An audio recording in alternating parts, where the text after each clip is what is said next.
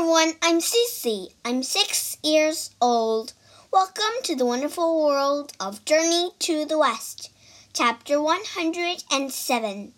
Nothing is perfect. The travelers laid the soaked scrolls on some rocks. The sun will dry them out, said Wukong.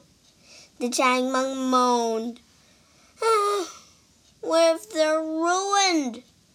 He sat down and put his head in his hands.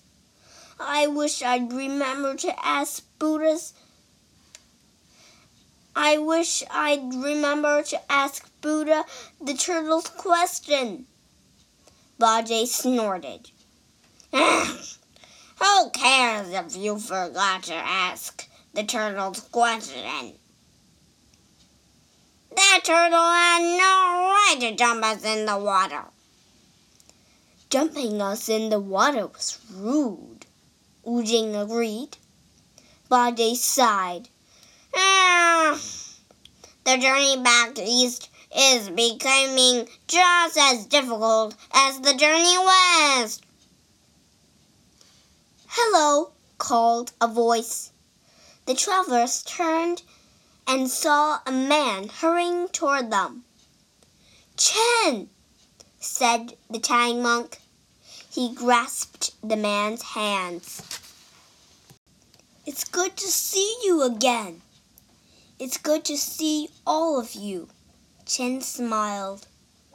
Did you reach the Western Paradise? Yes, said the Tang monk. It was magnificent. The land is filled with beauty. Chen noticed the scrolls laying on the rocks and his eyes went wide. Are those the true scriptures? he whispered. Yes, said the Tang monk, but as you can see, they got wet. A giant turtle jumped us in the river, added Bajie with a sigh. Please come with me, said Chen. You can dry the scriptures by my fire. Everyone in the village will be excited to see the travelers who met Buddha. Wu Jing started gathering the wet scriptures. I'll help you, said Bajie. The pig grabbed a scroll and pulled, but it was stuck to a rock. Rip!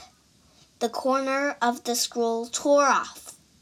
The Tang monk gasped. Oh no! Bajie stared in horror at the torn scroll. Wukong smiled. Don't worry, master. The monk gently picked the rest of the scroll off the rock. The scroll is fine. But it's ripped, cried the Tang monk. Bajie hung his head. Tell me something, master, said Wukong. Are you perfect? The monk gave Wukong a confused look. Of course not. Am I perfect? asked the monkey. The Tang monk shook his head. How about Bajie? Wukong smirked. We all know he's not perfect. The pig snorted. Nothing on earth or in heaven is perfect, said Wukong. So why should the true scriptures be any different? They'll teach the people of the East how to be good and avoid suffering. They will also teach people that nothing needs to be perfect. The travelers finished gathering the scrolls and followed Chen back to the village. People came out of their house homes to see the travelers. Welcome back, called a woman. It's wonderful to see you all again, shouted an old man.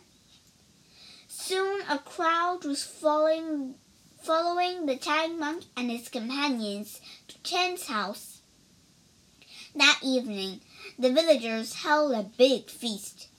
Later that night, Wukong and the Chang monk sat talking. We must leave soon, said the Chang monk. The villagers will want to see the true scriptures. They'll become jealous that we have them. I agree, said Wukong. He remembered the priest who tried to kill the Chang monk and steal the robe. Let's sneak away now, while the villagers are asleep, said Wukong. The monk and the monkey woke up, Bajie and Wu Jing. The group sneaked out of Chen's house and headed east. It was dark, but the light of the full moon lit up the road. Suddenly, the guard from the Thunderclap Monastery appeared. Congratulations, said the guard. You have faced 100 challenges. Phew, the monk sighed with relief.